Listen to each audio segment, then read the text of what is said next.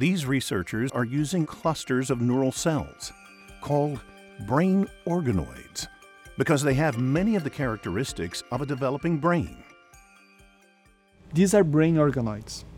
We call them brain organoids because they develop similarly as a human brain. We don't make these organoids by putting cells together. We just give cells the right conditions to grow and they organize themselves into these structures. Like many stem cell researchers, we first start with induced pluripotent stem cells. These are made from a mature cell, such as a skin cell. The skin cells are given different factors and they become pluripotent stem cells. To generate brain cells, we provide specific growth factors to guide the cells to become neuroprogenitors. These cells are the first step in brain development, and you can create all types of brain cells. First, these cells self organize into neural rosettes, and we keep providing them with nutrients and factors for them to become healthy, mature neurons. As these rosettes grow larger, the cells form different layers, layers that are similar to the ones found in the brain cortex.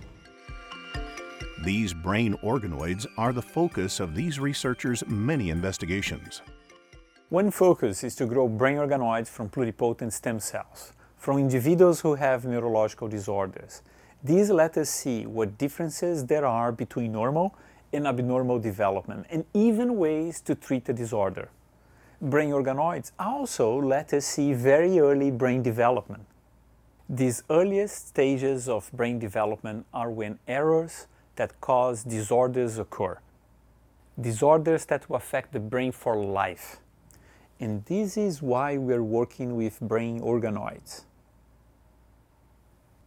To review how a brain is built, so we can see how it works, how neurodevelopment can go wrong, and how we can prevent that or fix it when it does.